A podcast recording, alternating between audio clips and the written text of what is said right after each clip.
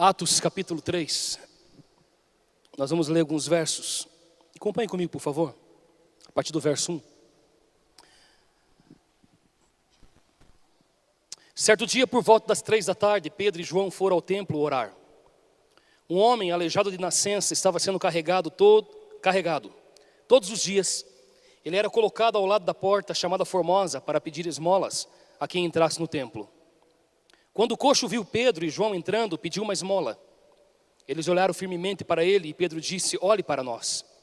O homem fixou o olhar neles, esperando receber alguma esmola. Pedro, no entanto, disse: Não tenho prata nem ouro, mas lhe dou o que eu tenho. Em nome de Jesus Cristo, Nazareno, levante-se e ande. Em seguida, Pedro pegou a mão direita do homem e o ajudou a se levantar. No mesmo instante, os pés e os tornozelos deles ficaram firmes. Então ele deu um pulo, ficou de pé e começou a andar. Depois entrou no pátio do templo com eles, andando, pulando e agradecendo a Deus. Amém? Até aqui?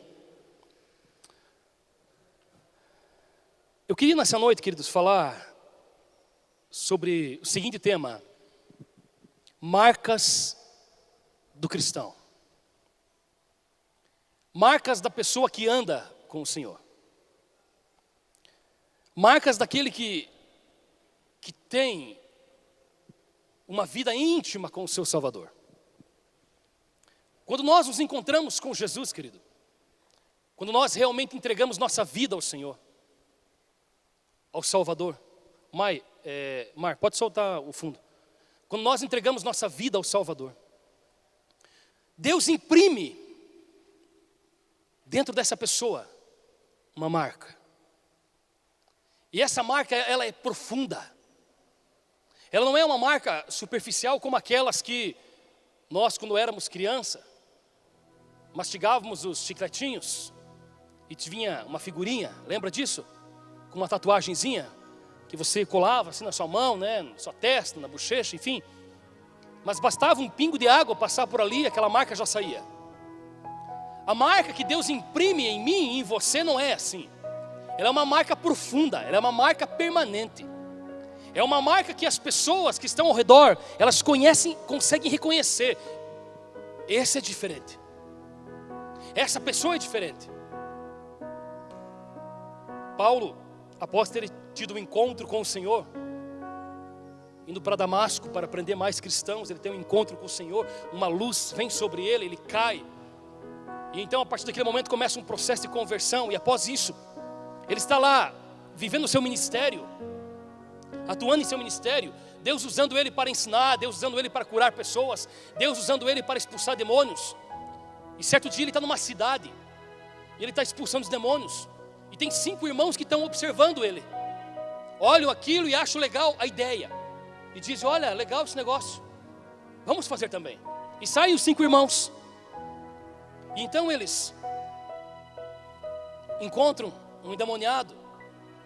E eles vão fazer, eles vão expulsar o demônio do, daquela pessoa, dizendo: Eu conjecturo, em nome do Jesus que Paulo prega, que saiam desse homem. Então, aquele endemoniado fala assim: Jesus eu conheço, Paulo eu também conheço, mas vocês quem são? Tatuagem de chicletes. Existe uma diferença muito grande, querido, entre ser convencido e convertido. Muitas pessoas, elas são convencidas a respeito de Cristo e muitas vezes frequentam a igreja há um certo tempo, são convencidas, mas não convertidas ao Senhor. E existe uma grande diferença nisso tudo. O convertido é aquele que realmente se achegou ao Senhor e Deus imprimiu algo nele profundo. E ele então, através dessa impressão, começa a mostrar, a transparecer as marcas de um verdadeiro cristão, as marcas de uma pessoa que realmente tem intimidade com o Senhor. E nessa noite eu queria, usando esse texto, citar algumas marcas de, de um cristão que eu acho muito importante para nós. E eu começo falando da primeira marca, a capacidade de enxergar. Acompanhe comigo o verso 4.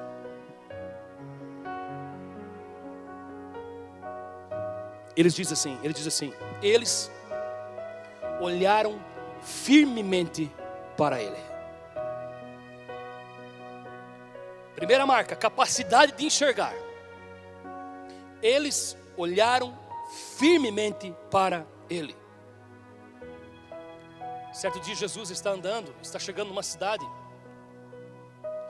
e tem um cego à beira do caminho gritando: Jesus, filho de Davi, tem misericórdia de mim.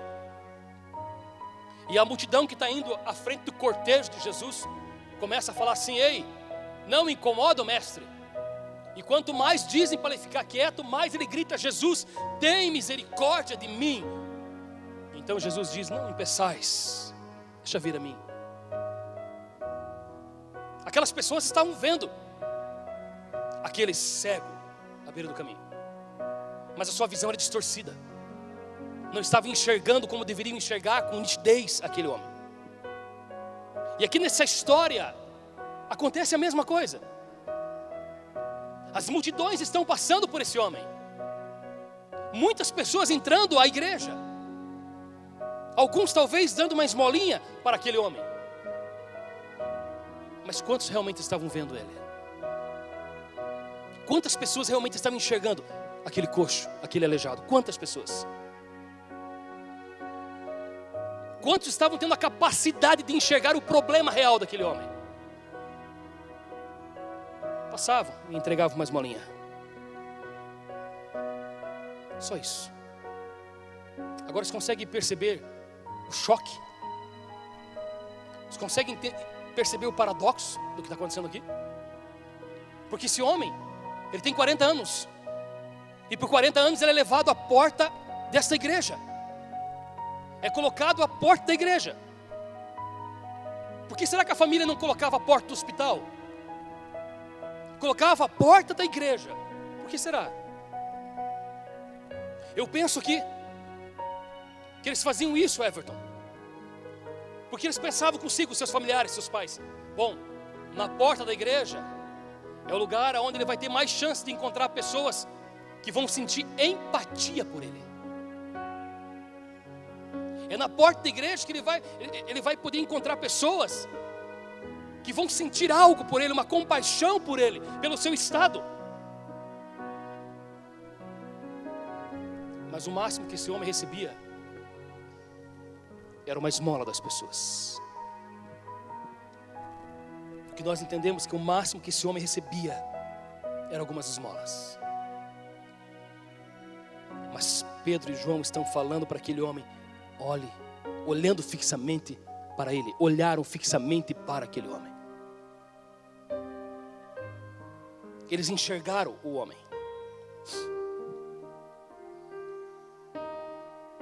Existe um problema ótico, né? ou alguns problemas óticos, que distorcem a nossa visão. A miopia, por exemplo, né? A miopia é um problema, eu, eu sou míope, apesar do grau ser pequeno, então os irmãos estão lá no fundo, para mim olhar o rosto é difícil. Existe também a, como que é o nome? Hipermetropia, que é a pessoa que tem dificuldade de olhar o que está perto. Né? É o caso do pastor Dila. Tem tá casos assistindo agora, né, pastor Dila? Tem que ler a Bíblia com óculos, letras garrafais.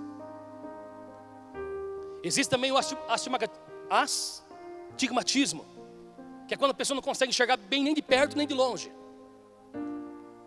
Ou seja, ele vê, mas ele não enxerga com nitidez. E esse é o problema dessas pessoas que passavam por esse homem. Eles viam o homem, mas não enxergavam com nitidez. Certa vez, Aluir, Jesus está andando numa cidade e chega um cego para ele, e então pede para ser curado. Jesus dá uma cuspida no chão faz um, um lodinho ali, no barro, passa no olho daquele cego e diz: Vai e se lava no tanque. O homem pega então e vai e se lava. Quando ele volta, Jesus fala: E aí, está vendo o que? Estou vendo os homens. Jesus pergunta como eles se parecem. Se parecem como árvores. Jesus fala: Não, não, não, tudo errado. Volta lá e se lava de novo. Então o cego volta, se lava e volta. E Jesus fala: E agora? agora estou vendo os homens, eles se parecem com homens. Muitas vezes eu e você olhamos, mas não enxergamos. Os mancos à beira do caminho, os aleijados à beira do caminho, o máximo que consegue receber de mim e de você é uma pequena esmola, é uma pequena migalha daquilo que nós temos, é o máximo. Por quê? Porque a nossa visão é distorcida. E essa é uma das marcas que eu encontro no cristão. Uma das marcas necessárias para aquela pessoa que diz: Eu sou um cristão. É a capacidade de enxergar a necessidade, não somente a necessidade externa, mas a necessidade interna de alguém que está jogado à beira do caminho. Segunda marca que eu encontro, dentro daquele que se diz cristão, é o senso de dignidade a todas as pessoas. Acompanhe comigo o verso 4 de novo. A parte B diz assim: Pedro disse: Olhe para nós. Olhe para nós. Por que será que Pedro fala assim para aquele homem? Olhe para nós. Eu tenho a leve impressão de que esse homem estava com o olhar voltado para o chão. E talvez esse foi o seu, era o seu costume. O local onde os seus olhos se voltavam com muita frequência era para o chão. Por quê? Porque ele era menosprezado pelas pessoas. As pessoas não o tinham como digno. Então o máximo que esse homem fazia era estender a mão e dizer: Me dá uma esmola porque ele sabia que o máximo que ele poderia conseguir daquelas pessoas, pela sua experiência de anos, era uma pequena esmola. Era o máximo. Olha para nós, fala de colocar alguém no mesmo nível que eu vivo, fala de dar dignidade a alguém no mesmo nível que eu, que, que eu vivo, que eu sou. Olha para nós, e como diz um pastor que eu, que eu gosto de escutar, ele diz: Você, naquele momento, falando para aquele aleijado, você é o que nós éramos. Sim, porque antes do encontro de Jesus, o encontro real com Jesus, Pedro e João também eram aleijados, eram coxos, eram homens à beira do caminho, perdidos, sem dignidade, desprezados. Olha para nós, fala de dignidade. É Pedro falando: olha para nós, porque você é o que nós éramos ontem, mas nós somos o que você será hoje. Isso é dignidade. É olhar para uma pessoa que talvez por mais ruim que seja, é você olhar para ela e pensar assim: olha, pensa, aí, eu sou o que sou hoje porque eu tenho o Espírito Santo dentro de mim. Porque se eu não tiver o Espírito Santo dentro de mim, esse auxiliador, esse companheiro, esse guia, esse que mostra o meu caminho, talvez eu seja pior do que aquela outra pessoa que eu julgo, do que aquela outra pessoa que eu menosprezo. Olha para nós, fala de dignidade. Ei, você está no mesmo nível que nós estamos. Não se rebaixe. E quantas vezes nós olhamos para as pessoas com um olhar de menosprezo? Quantas vezes nós olhamos para os coxos da vida com um olhar de menosprezo? Quantas vezes? Mas uma das marcas que eu encontro na vida de um seguidor de Jesus é reconhecer a verdadeira dignidade de todas as pessoas. Não são filhos ainda, porque continuam perdidos, mas podem ser filhos. E talvez o processo dele ser filho parte de mim e de você dar dignidade a essa pessoa. Terceira marca que eu encontro é confiança no que diz acreditar. Fé. Fé em Deus, fé na palavra dEle, fé na pessoa dEle, fé na presença dEle em todo o tempo consigo. Acompanhe comigo ali o verso 5.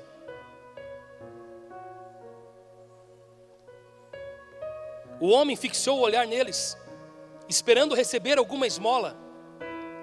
Pedro, no entanto, disse: Não tenho ouro, não tenho prata, não tenho ouro, mas lhe dou o que eu tenho. Em nome de Jesus Cristo Nazareno, levante-se e ande. Em seguida, Pedro pegou pela mão direita do homem e o ajudou a se levantar. E no mesmo instante, os seus pés e os tornozelos deles ficaram firmes. Sabe por que muitas coisas não acontecem em nossa vida, querido? Porque nós realmente não acreditamos naquilo que dizemos acreditar. Sabe por que muitos sinais não acontecem no nosso meio? Porque lá no fundo, nós temos dúvida se realmente aquilo pode acontecer. Como já se diz há tanto tempo isso. Naquele momento, Pedro e João estão dizendo para aquele homem, quando ele pede esmola, eles dizem: Eu não tenho prata e eu não tenho ouro, mas o que eu tenho te dou. Levanta e anda. A igreja de hoje é a igreja que tem prata e tem ouro, mas não tem mais o levanta e anda.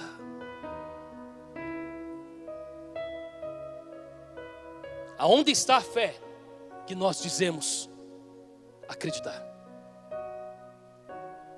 Aonde está a fé?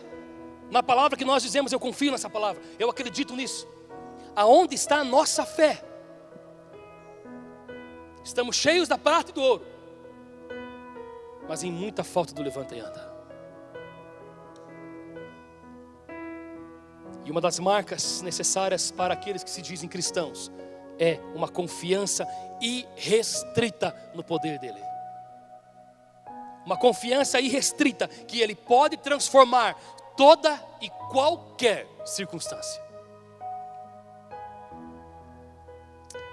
Quarto, Quarta marca de alguém que anda com Jesus. Ele é impulsionado a conduzir as pessoas ao lugar certo. Olha o verso 7 de novo. Em seguida, Pedro pegou a mão direita do homem e o ajudou a se levantar. No mesmo instante, seus pés e tornozelos deles ficaram firmes. Então ele deu um pulo, ficou de pé e começou a andar.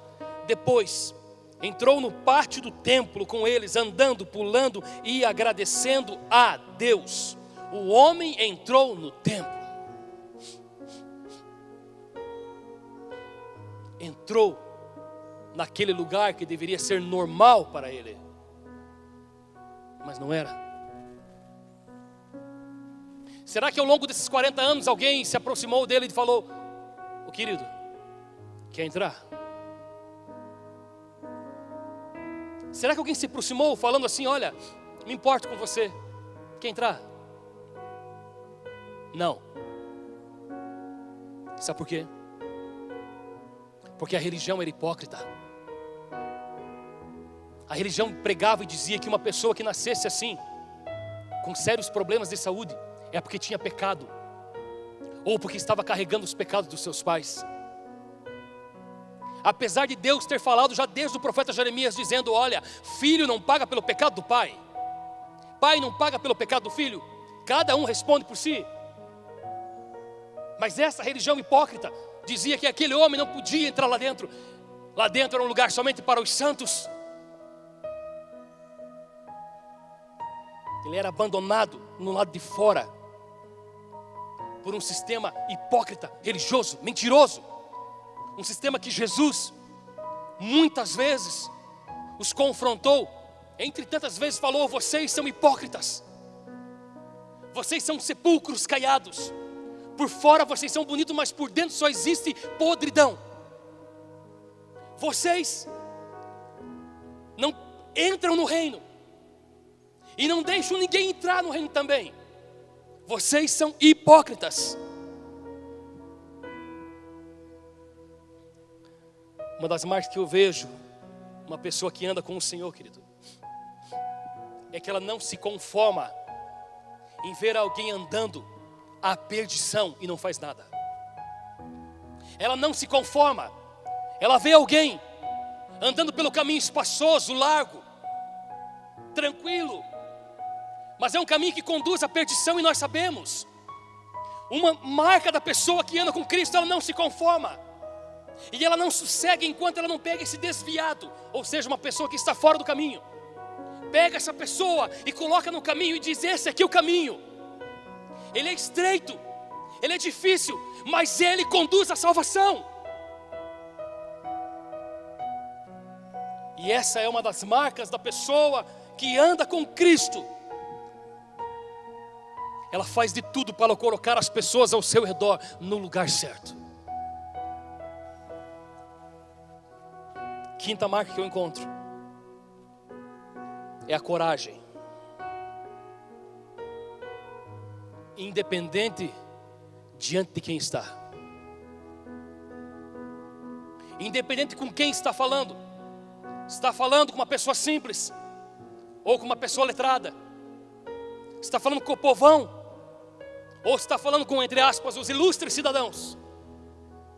Ele tem coragem para falar a verdade. E eu coloquei três pontos sobre a coragem, do porquê nós temos que ter coragem, para que temos que ter coragem. E a primeira delas é coragem para expor o erro. Acompanhe comigo o verso 13.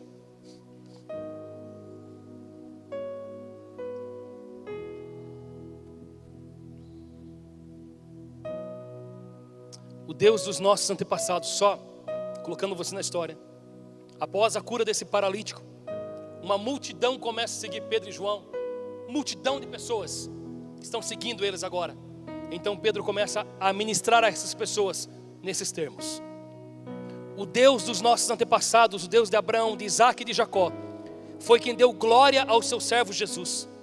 Mas vocês o entregaram às autoridades e o rejeitaram diante de Pilatos e quando ele resolveu soltá-lo, vocês não quiseram.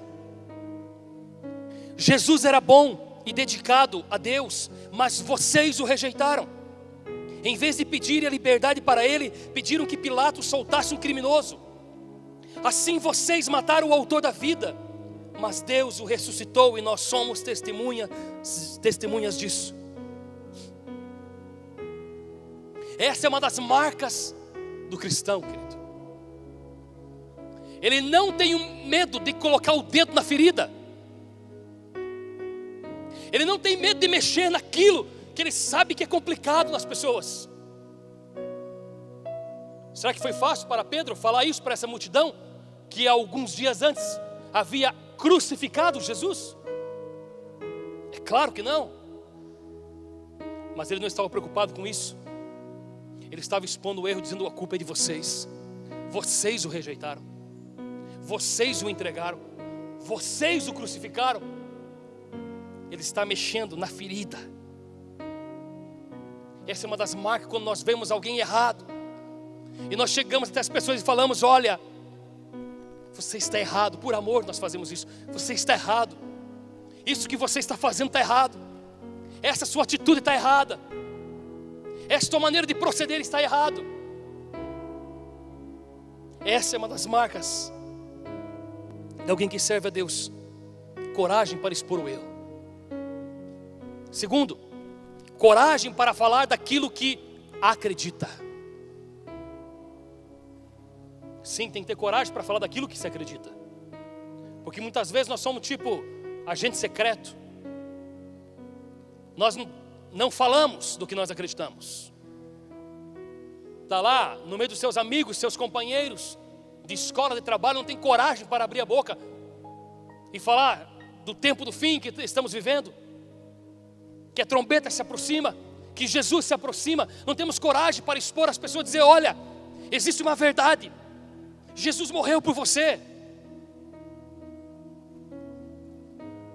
E essa, e essa coragem de falar aquilo que acredita é absolutamente necessário para as pessoas que dizem que são cristãs.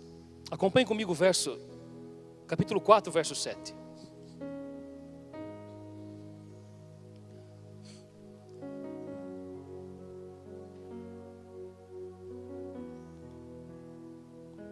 Agora está diante das autoridades, os sacerdotes, sumo sacerdote, fariseus. As autoridades puseram os apóstolos em frente deles e perguntaram: Com que poder ou em nome de quem vocês fizeram isso? Então Pedro, cheio do Espírito Santo, respondeu: Autoridades e líderes do povo, os senhores estão nos perguntando hoje sobre o bem que foi feito a este homem e como ele foi curado. Pois então os senhores e todo o povo de Israel fiquem sabendo que esse homem está aqui completamente curado pelo poder do nome de Jesus Cristo de Nazaré aqueles que os senhores crucificaram e que Deus ressuscitou. Jesus é aquele de quem as Escrituras Sagradas dizem: a pedra que vocês, os construtores, rejeitaram, veio a ser mais importante de todas. A salvação só pode ser conseguida por meio dele, pois não há no mundo inteiro nenhum outro nome que Deus tenha dado aos seres humanos por meio do qual possamos ser salvos. Pensa comigo, querido. Pensa nisso comigo. Ele está diante daqueles homens que levaram Jesus até Pilatos e falaram: crucifica-o, crucifica-o. Ele está se, se falando, filho de Deus. Ele está dizendo que ele é a porta da salvação. Crucifica ele. E Jesus é crucificado. Dias depois está um homem dizendo aqui a esses mesmos homens sacerdotes, mestres da lei e fariseus: só existe um nome pelo qual o homem pode ser salvo, e o nome dele é Jesus Cristo de Nazaré aqueles que vocês crucificaram. Só existe um nome, e esse nome foi dado a Ele, Deus deu a Ele esse nome, e ninguém pode ser salvo se não for por esse nome. Coragem para falar aquilo que se acredita. Será que eles não sabiam que esses homens poderiam fazer com eles? Que poderiam apedrejá-los ali mesmo? Sabiam, mas eles sabiam que era importantíssimo falar aquilo que acredita.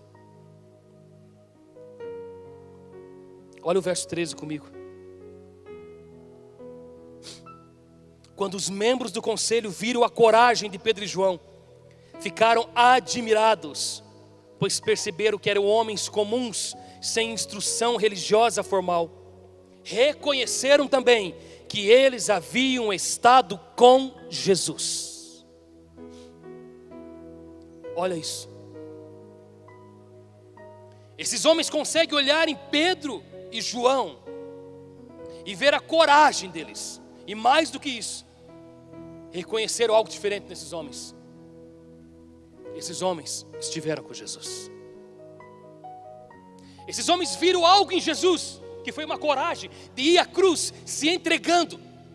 E agora estão olhando a mesma coragem em Pedro e João, em prol de uma palavra de falar aquilo que acredita. Sabe o que eu aprendo aqui? Independe de qual for o inimigo, quando ele vê você corajoso para falar aquilo que acredita, ele precisa reconhecer que você tem andado com Jesus.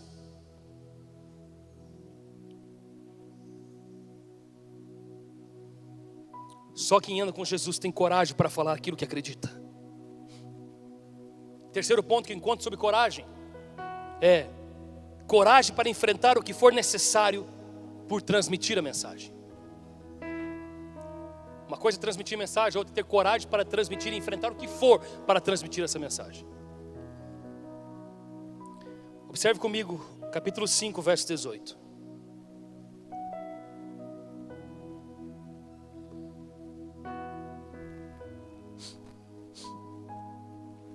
Cinco dezoito diz assim, e por isso mandaram prender os apóstolos, jogando numa prisão pública verso 40. Mandaram trazer os apóstolos e ordenaram que fossem açoitados. Depois exigiram-lhes que não mais falassem no nome de Jesus e os deixaram sair em liberdade. Os apóstolos se retiraram do sinédrio, contentes por haverem sido considerados dignos de serem humilhados por causa do nome. E todos os dias no templo, bem como de casa em casa, não deixavam de pregar e ensinar que Jesus Cristo é o Messias. Deixe-te situar. Eles já haviam sido presos, já haviam sido açoitados, já haviam sido jogados na prisão. Foram açoitados, jogados na prisão. Falaram: coloca guardas para proteger. Esses homens não saem daqui. De noite vai o anjo do Senhor, abre a cela, guarda nenhum vê, sai. E o anjo diz: Ei, continuem a pregar a mensagem. Continue pregando a mensagem. Eles voltam para a igreja e estão lá pregando a mensagem. E de repente esses homens ouvem que estão lá. Manda eles vir para cá. Já não falamos para vocês não pregarem essa mensagem?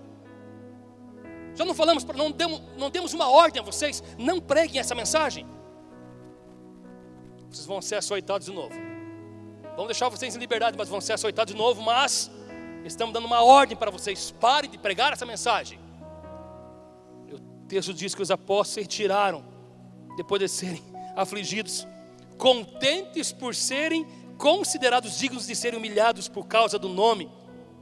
E olha só o que eles fazem e todos os dias no templo, bem como de casa em casa, não deixavam de pregar e ensinar que Jesus Cristo é o Messias, aleluia. Não estavam nem aí. Outro exemplo, Atos capítulo 7 verso 54, nós vamos ver a história de Estevão. Estevão é um homem também que está pregando o Evangelho, saindo, difundindo o Evangelho de Cristo. E agora eles o pegam, eles o prendem. E ele vai prender, esse, ele vai pregar a esses homens. E começa a expor toda a escritura a esses homens, trazendo revelação preciosa a esses homens. Olha o que acontece, verso 54. Ao ouvir tais palavras, grandemente se lhes enfureceu o coração e rilhavam os dentes contra Estevão. Contudo, Estevão, cheio do Espírito Santo, ergueu seus olhos em direção ao céu e contemplou a glória de Deus e Jesus em pé à direita de Deus. E exclamou: Eis que eu vejo os céus abertos e o filho do homem em pé à direita de Deus. Então eles taparam os ouvidos e aos berros atiraram-se todos juntos contra ele e arrastando-o para fora da cidade, o apedrejaram. Mas Estevão não recuou, queridos. Ele não recuou. Ele não foi, ó, oh, me perdoe porque eu estou falando isso, me desculpe, nunca mais eu falo sobre isso. Ele não recuou. Corajoso, vendo os homens com as pedras nas mãos, ele diz: Eu estou vendo os céus abertos, e eu estou vendo Jesus ao lado do Pai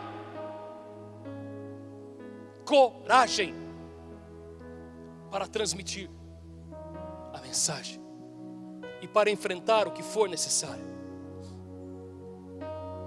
Mais um exemplo, a igreja, Atos capítulo 8, verso 1.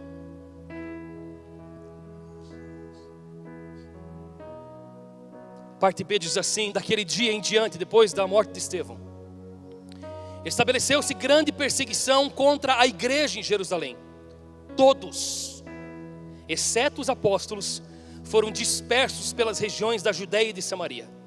Verso 4: Enquanto isso, os que haviam sido dispersos pregavam a palavra por onde quer que fossem. A igreja toda é dispersa, e você vai lembrar que apenas em duas mensagens de Pedro, oito mil pessoas se convertem a Cristo. É uma igreja de pelo menos oito mil pessoas tirando os apóstolos, todos foram dispersos, foram jogados à força para fora da cidade, expulsos de suas casas, expulsos de seus familiares. E este, essas pessoas sabiam que poderiam ser apedrejadas, que poderiam ser crucificadas, mas elas não pararam de pregar a mensagem. E o texto diz que essa igreja saiu e pregava a palavra por onde quer que fossem. Não tinham medo de enfrentar o que quer que fosse. Mais um exemplo, Atos capítulo 23, verso 11.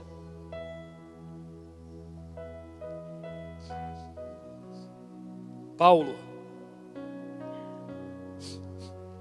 na noite seguinte, o Senhor surgiu ao lado de Paulo e ele afirmou: ser corajoso. Assim como desse testemunho da minha pessoa em Jerusalém, deverá de igual modo testemunhar em Roma. Olha essa palavra. Paulo já tinha sofrido monte, sofrido perseguição, por onde é que passava. Esse homem já tinha sido apedrejado, dado como morto tantas vezes, Possivelmente o seu ajudante, o cara que escreveu o livro de Atos, o livro de, o Evangelho de Lucas, o próprio Lucas era médico. Possivelmente os seus conhecimentos o ajudaram Paulo. Tantas vezes tinha sido jogado para fora, expulso dos lugares. E Deus chega para ele e fala: Paulo, seja corajoso, porque a obra não terminou, Paulo. Eu quero que você vá para Roma e que você pregue o meu evangelho em Roma, Paulo. Seja corajoso. Continue a pregar a mensagem sem medo do que tem que enfrentar.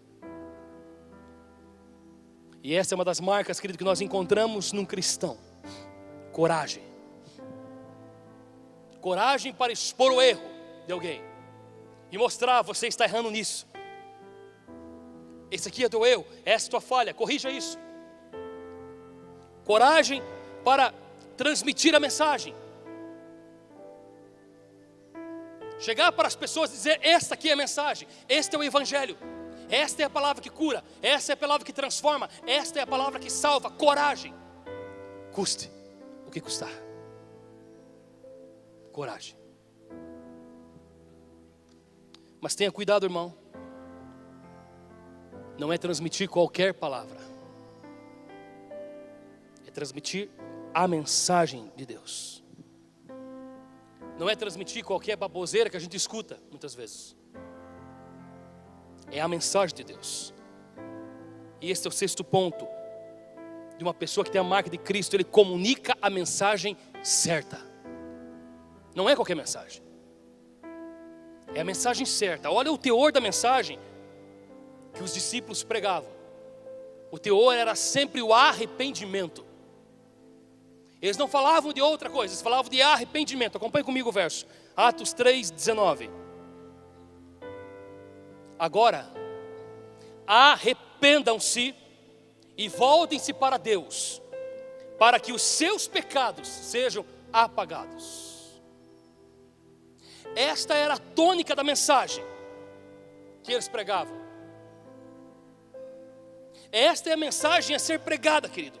Não é aquele apelo que nós fazemos, aquela firula que fazemos no Evangelho dizendo: venha, Jesus é bonzinho demais. Como diz o Gerson certa vez, nós oferecemos Jesus como se fosse uma balinha. Aceita que é gostoso. Não, querido, esse não é o evangelho da palavra. Pregamos o evangelho, venha para Jesus, ele vai transformar a tua vida. Você entra pobre e fica rico. Que evangelho é esse, irmão? Me mostra isso na palavra. O evangelho é arrependam-se dos seus pecados.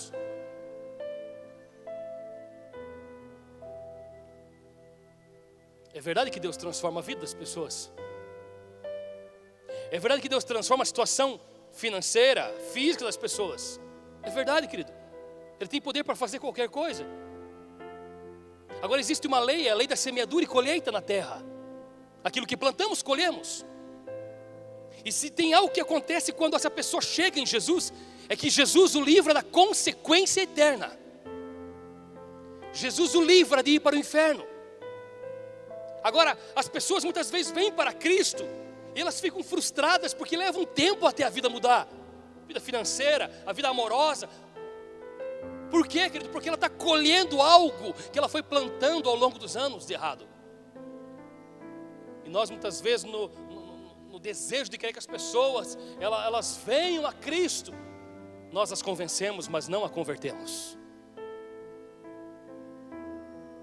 Mas, pastor, se eu falar isso, eu posso perder a pessoa. Eu pergunto para você: como pode você perder alguém que já está perdido? Como pode? Porque a pessoa que não tem Jesus, ela está perdida. O que nós queremos é salvar as pessoas, mas a mensagem precisa ser a correta. Precisamos pregar o Evangelho puro e simples, pregar a Bíblia. Venha para Jesus se arrependa dos seus pecados, tenha a sua vida transformada, viva as bênçãos do Senhor na medida da sua fé, da maneira com que você anda, no processo de transformação do seu caráter. Mas venha para Jesus e se arrependa dos seus pecados. Porque isso aqui tem valor, irmãos. É a salvação da nossa alma. O que vier a mais é acréscimo, meu querido. Se Deus vai abençoar a pessoa, é acréscimo. Se Deus vai prosperar a pessoa, é acréscimo, querido. Ela vem por Jesus. Ela vem por Jesus. Ela vem porque ela, ela vê a necessidade dela se arrepender e dizer: peraí, eu estou indo para o inferno, eu estou me perdendo. Eu encontrei um lugar onde agora eu posso ser salvo, é isso que eu quero fazer, é esse caminho que eu quero trilhar. E essa é uma das marcas necessárias para os companheiros de Jesus, aqueles que dizem andar com Jesus, é comunicar a mensagem certa. Interessante que Paulo, quando ele estava falando com o rei Agripa, em Atos capítulo 26, verso 19, ele diz assim: Sendo assim, ó rei Agripa, não fui desobediente à visão celestial. Preguei, admoestando que se arrependessem e convertessem suas vidas para Deus, praticando obras que denotassem o seu sincero arrependimento. Paulo não está preocupado diante de quem ele está, está diante do rei, e está dizendo: olha, a pregação que eu prego é de arrependimento e conversão. As pessoas precisam mudar a sua vida, mudar o seu curso, e precisam ter obras disso, ter uma marca disso, mostrar, transparecer que realmente foram convertidas. Sétimo, sétima marca de alguém que é cristão e que deve exteriorizar é obediência irrestrita a Ele. Você obedece a Ele. Veja só comigo Atos capítulo 4, verso 18.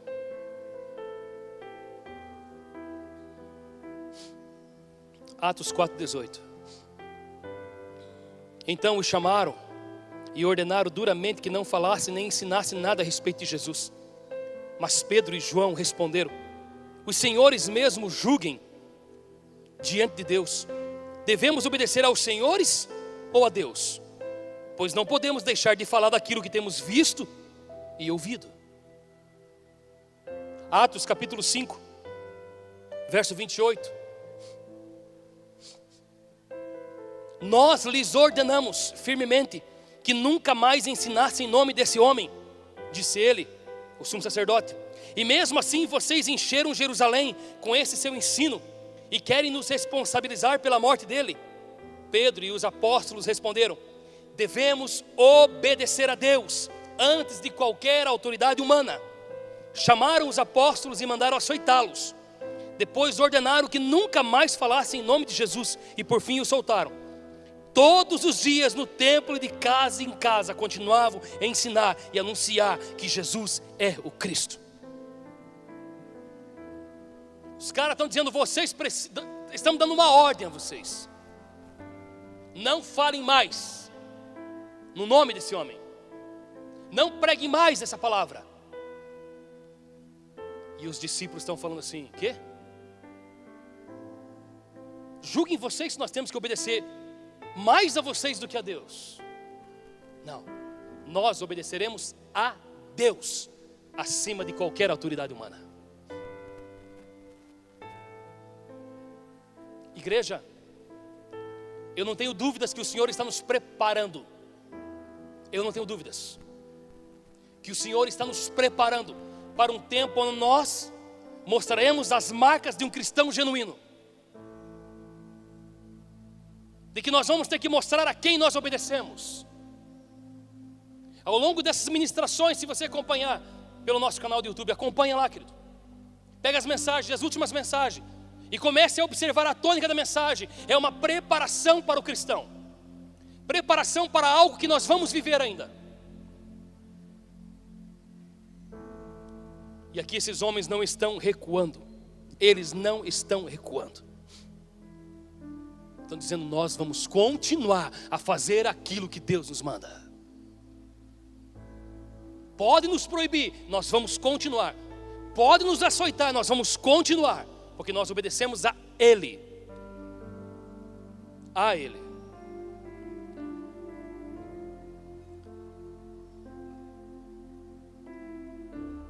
Uma das marcas que nós precisamos ter é a obediência irrestrita a Deus. Obediência irrestrita a Deus. Não é obedecer uma parte da Bíblia, irmão. É obedecer toda a Bíblia. As pessoas às vezes elas querem obedecer uma parte da Bíblia. Querem obedecer o Salmo 91, porque é bom, porque faz bem. Mas quando a Bíblia diz para você fazer uma avaliação de quem você é e se arrepender dos seus pecados, não, isso aqui não é muito bom, não. Nós queremos os benefícios de toda a prosperidade que pode vir através da minha semente. Mas quando fala de fidelidade e generosidade, não, essa parte não vale.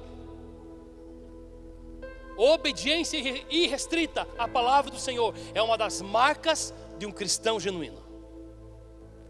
Ele obedece, ele não discute. Ele obedece. Oitava marca que eu encontro. Eu encerro com ela. Não que essas sejam todas, nós pegamos apenas um texto da palavra e estamos extraindo deles algumas, alguns pontos. Se nós fôssemos pegar e vamos falar todas as marcas que o cristão precisa ter, queridos, não sei quantos domingos precisaríamos aqui para discutir o assunto. Mas a oitava marca que nessa noite eu quero falar com vocês, de um cristão genuíno, é a oração. É o quanto e como o discípulo ora. É a vida de oração que essa pessoa tem com o Senhor. Existe, irmãos, uma grande diferença entre a oração da igreja primitiva e a oração do século 21. E a Bíblia dá dois exemplos, ou alguns exemplos de oração mas dois eu quero falar hoje: da oração correta a se fazer e da oração de como não se fazer uma oração. Jesus certa vez vai ensinar uma oração chamada de conhecida por nós como Pai Nosso. Ele não está ensinando essa oração para que você repita essa oração de novo. Seria ter um contrassenso, querido, porque ele está falando antes de ensinar a oração, dizendo: olha, não useis de vãs repetições. O pai não se agrada desse tipo de conversa. Então ele vai dar um exemplo de como orar. E ele começa falando: Olha, Pai nosso. E eu acho fantástico isso, que a primeira coisa que ele faz é compartilhar o Pai. Está dizendo: O Pai é meu, mas o Pai é de vocês. Ou o Pai é nosso aqui, mas o Pai também é do aleijado à beira do caminho. É do coxo também na beira do caminho. O Pai é nosso santificado seja o vosso nome, ou seja, você está acima de tudo. Venha a nós o teu reino, seja feita a tua vontade. A oração não é, venha a nós o meu reino. A oração não é, faça a minha vontade. Não. É o teu reino, é a tua vontade que precisa ser estabelecida nessa terra. Ele continua falando: o pão também é nosso. O pão que você recebe é o pão que você abençoa. Você é digno do pão, o coxo à beira do caminho também é digno do pão. Você recebe a palavra, Aquela pessoa que talvez aos teus olhos seja desprezível, também pode receber a mesma palavra e deve receber. Perdoa as nossas ofensas, assim como nós perdoamos. Ele está colocando uma lei aqui dizendo: Ei, quer ser perdoado? Perdoe. Não perdoa, não será perdoado. Simples. Não nos deixe cair em tentação. Porque a carne é fraca. O espírito é preparado, mas a carne é fraca. Então ele disse: Orem ao Pai e peçam isso, não me deixe cair em tentação. Porque não é só o coxo à beira do caminho que cai em tentação, é aquele que entra dentro do templo também que cai em tentação. Porque teu é o reino domínio para todo sempre. E é interessante que a igreja primitiva entendeu isso. E ela fazia essa oração. Nós não temos um relato deles repetindo a oração e não é nisso que eu estou falando. Eles entenderam que o Pai era de todos, então eles começaram a anunciar a palavra do Senhor, porque se o Pai é meu, eu quero, e é tão bom esse Pai, eu quero expor esse Pai para outras pessoas. Eles entenderam que não era o reino deles que precisava ser estabelecido. Aliás, falamos isso com jovens alguns sábados atrás. Entre o Pentecostes, ele foi Babel ao contrário. Enquanto em Babel estavam construindo uma torre para que o nome deles fosse conhecido, em Pentecostes eles estão construindo uma torre, mas agora não é o reino deles mais, é o reino dos céus, é o reino do Senhor. E essa igreja está entendendo isso, não é o reino deles que precisa ser estabelecido, não é a vontade deles que precisa ser feita, o que importa é a vontade do Pai. Ah, vamos sofrer açoites, que seja, o que importa é estabelecer a vontade do Pai. Ah, mas não vou ter aquilo que eu tanto sonhei. Não importa. O que importa é estabelecer o reino do Pai. A igreja entendeu isso. Entendeu que o pão era compartilhado. Então eles compartilhavam uns aos outros aquilo que tinham. Eles viviam a verdadeira comunhão. palavra oração é: eu oro e eu tenho ação. Eu escuto a direção e eu pratico. Eu faço algo com aquilo que eu escuto. A igreja entendeu que para ser perdoados precisavam perdoar. Estevão está sendo apedrejado. E ele está dizendo: Eu estou vendo Jesus. Eu estou vendo Jesus. Não impute sobre ele os pecados. Jesus está morrendo e está dizendo, Pai, eles não sabem o que fazem. A igreja primitiva entendeu o que é oração, o valor que tem de se passar tempo com o Senhor, o valor que se tem de se ter intimidade com o seu mestre. A igreja primitiva entendeu isso, ela tinha isso, por isso que era uma igreja viva, atuante. Por isso que um homem como Paulo sai e conquista um continente. Eles entenderam, eles trabalhavam por algo muito maior do que eles. Agora a oração, querido, que a igreja do século 21 faz, é a oração que não deveriam fazer, de maneira alguma. E existe um modelo de como não orar. Eu quero falar com você sobre isso. Tiago, capítulo 4, vai nos mostrar isso. No versículo 2, a parte B, ele vai dizer assim: E no entanto, não têm o que desejam porque não pedem ou porque não oram. Primeira coisa que está falando. Vocês não têm o que vocês desejam porque vocês não pedem, porque vocês não oram, porque vocês não têm intimidade comigo.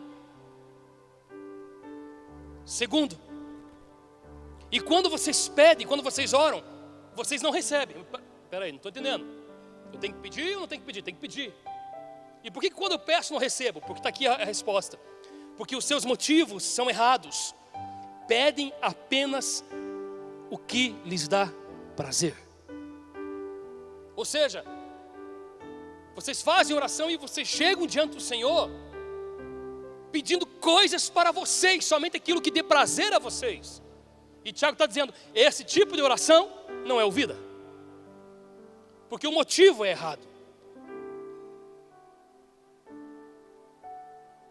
É, eu, eu, eu chamo isso, irmão, de oração sanguessuga. Oração sanguessuga. Já ouviu essa expressão? Provérbios capítulo 30. O, o, o autor desse provérbio, ele diz assim: a sanguessuga tem duas filhas. O nome da primeira é Medá. E o nome da segunda é Me dá. Sabe a oração? Achando que está orando, chega lá, Deus, me dá isso, me dá aquilo, me dá aquilo outro. Eu preciso disso, eu preciso daquilo outro. Achamos que oração, querido, é um balcão de pedidos a Deus. E achamos que a nossa oração é relacionamento com Deus. A Bíblia está dizendo: não faça esse tipo de oração. porque vocês estão pedindo somente para o seu prazer. Pastor, o que, que tipo de oração que eu tenho que fazer? Oração, meu irmão, é relacionamento com Deus. Oração é quando você ora aquilo que é a vontade de Deus. É quando você tira um tempo de intimidade para você ter qualidade com o teu pai. Não é para você se ajoelhar rapidinho e dizer me daquilo, estou precisando disso, ah papai, por favor. Faz parte, faz parte, querido. Mas ele concede. A Bíblia diz que o pai sabe muito melhor aquilo que nós precisamos. Jesus falou que o pai, ele sabe muito melhor do que um pai terreno do que seu filho precisa. E ele dará coisas muito melhores para os seus filhos. Então, por que não recebemos, pastor? Porque a nossa oração está errada. Porque a maneira com que nós nos relacionamos com Deus é errada. Deixa eu te mostrar a oração da igreja primitiva, Atos capítulo 4, verso 29.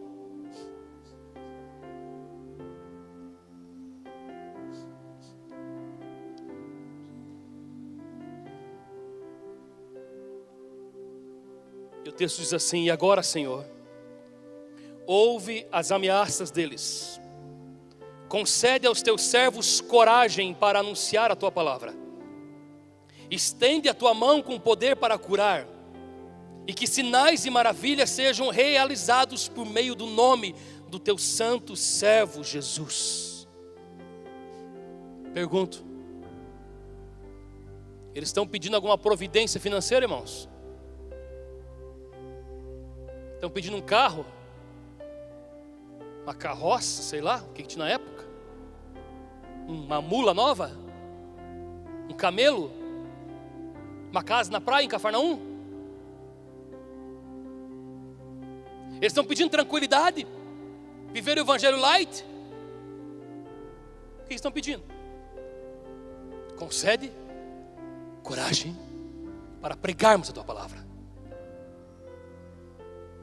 Opera sinais maravilhas, por meio do teu santo nome. Essa é a oração da igreja primitiva. Agora, olha o que acontecia quando eles oravam.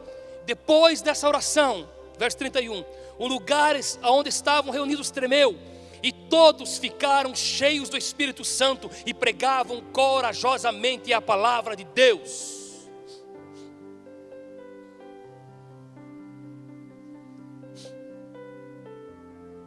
Quando o coração da igreja é coletivo, quando a igreja está rumando para o mesmo lugar, para o mesmo objetivo, quando se tem um foco, o foco não é eu, não é você, não é o nosso umbigo, o foco é o reino. O Espírito Santo vem com força, querido. O Espírito Santo vem com força sobre aquele lugar, sobre aquelas pessoas, e os milagres começam a acontecer as maravilhas começam a acontecer. Porque aquela igreja entendeu que ela não pode se calar, ela entendeu que ela não pode guardar a mensagem para si, ela entendeu de que mais precioso do que o seu tempo de qualidade, do que as suas férias, do que o seu momento lá de assistir um filminho, mais precioso do que isso é fazer a vontade do Pai. É errado fazer isso, pastor? É claro que não. O problema é quando não fazemos a vontade do Pai. E se a vontade do Pai é estar com a família? É. É a vontade do Pai ter tempo de qualidade? É. Mas o quanto nós investimos o nosso tempo em anunciar a palavra, em pregar a mensagem, em falar a verdade. E essa é uma das marcas de um cristão genuíno, uma oração verdadeira em relacionamento com Deus.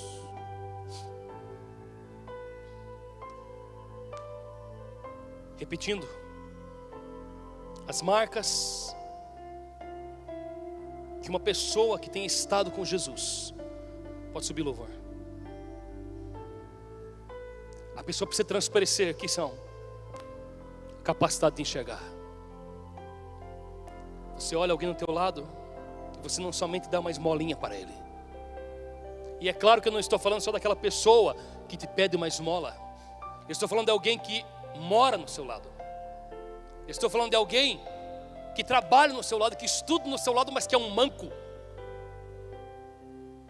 É uma pessoa que não, come, não consegue andar por si só, não consegue ir para o caminho por si só. Você olha para ela, não somente olha, mas você dá dignidade a essa pessoa. Você mostra o quanto ela é importante para você, o quanto ela é importante para Deus.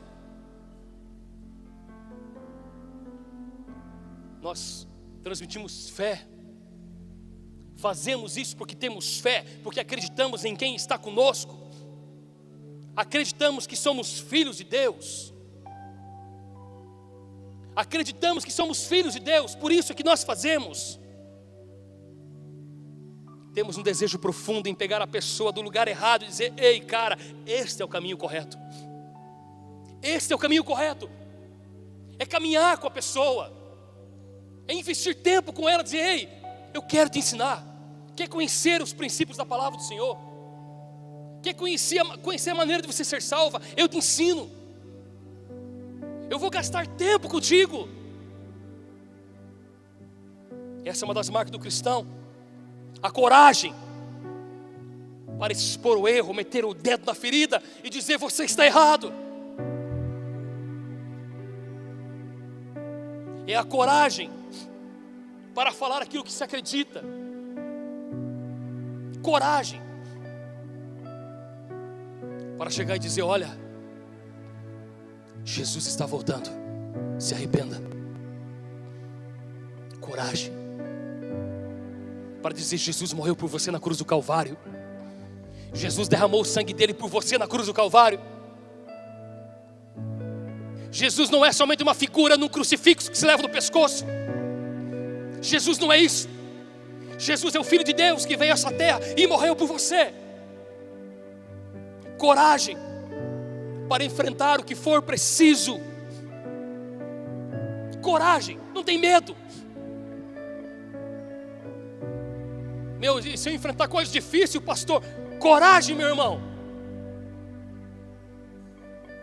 Vou enfrentar açoites, enfrenta, querido. Vou ser repudiado, enfrenta o repúdio. Vou ser desprezado, enfrenta o desprezo. Coragem para expor a palavra. As marcas do cristão. Expor a mensagem certa. Sem medo de falar a mensagem certa.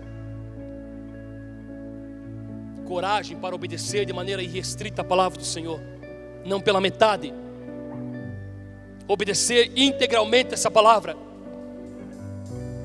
olhar para dentro de si, para os, os lugares que não estão muito certos, dizer: Deus, não está muito certo aqui.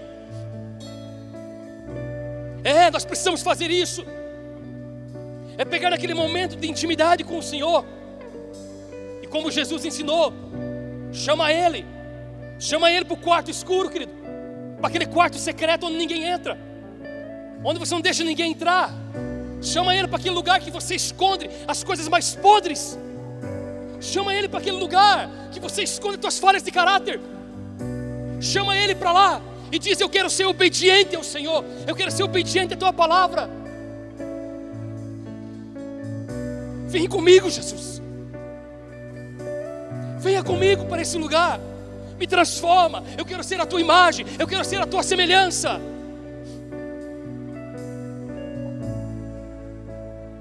Nós precisamos ter a marca de uma oração verdadeira sem medo, querido. Chegar diante do Senhor e dizer: Eu estou aqui por ti, não por mim. Eu estou por ti, não é pelo que eu preciso, porque o que eu preciso o Senhor sabe melhor do que eu. Chega de ser uma igreja convencida a respeito de Jesus, nós precisamos ser uma igreja convertida a Jesus. Nós precisamos ser a igreja que olha com os olhos do Senhor para essa terra, não com os nossos olhos. Nós precisamos ser uma igreja que se levanta em autoridade e diz: Assim diz o Senhor. E é para isso que o Senhor nos chama, igreja. É para isso que o Senhor nessa noite te convoca. Eu não sei, você que está em casa, eu não sei como você está. Eu não sei como tem sido a sua vida também, mas Deus fala contigo agora. Se conserta com o Senhor, querido. Chega de ser convencido a respeito de Cristo. Chega de ser convencido a respeito do Evangelho. Se converta aos caminhos do Senhor. Se converta, igreja, aos caminhos do Senhor. Esse é o chamado que o Senhor nos faz essa noite e eu quero orar com você. Fique de pé, por favor, querido, onde você estiver.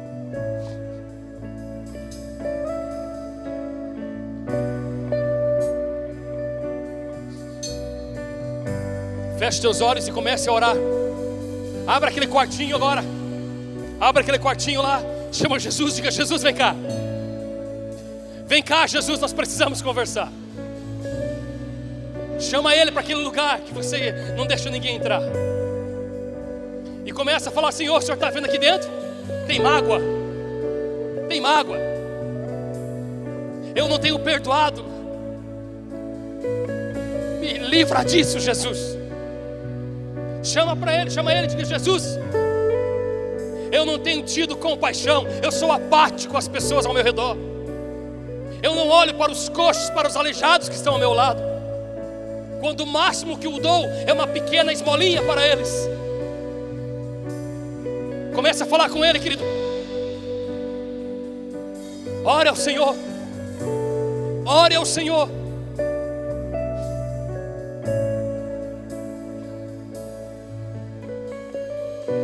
Nós não queremos ser convencidos a respeito de Ti. Nós não podemos ser convencidos. Nós queremos ter a nossa vida convertida a Ti, a nossa visão convertida a Ti, Deus. Porque talvez o aleijado à beira do caminho, hoje, seja um de nós que dentro está, ou está numa casa, à beira do templo, à beira do lugar correto. O Senhor conhece cada vida, cada pessoa que aqui está, cada coração, cada pensamento, cada sentimento. O Senhor os conhece. E eu oro pela tua igreja nessa noite, Deus. Que a tua igreja comece a sentir empatia pelas pessoas, pelos aleijados e mancos do caminho. Que a tua igreja comece a ter a visão do Senhor. Abre a visão da tua igreja, Senhor Abre, Senhor, o coração dessa igreja. Nos faz enxergar. Tira toda distorção, Deus. Toda distorção, Deus, da nossa maneira de agir.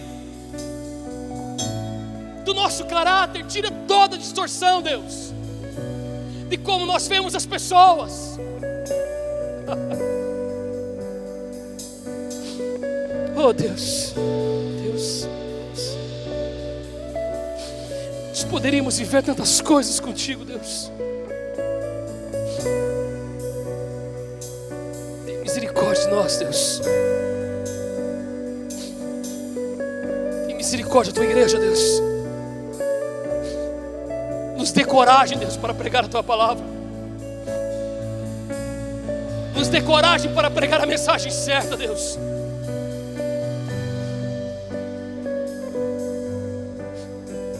Mostra, Deus, o quanto a Sua volta é iminente, para que possamos dessa maneira acordar e então trabalhar verdadeiramente pelo Teu reino. Fala para cada um, Deus, dos Teus filhos, que o que importa é o Teu reino, que o que importa é estabelecer o Teu reino, é a Tua vontade, Deus. Imprime a tua marca, Jesus, na vida de cada filho teu que aqui está. Imprime a sua marca, Jesus.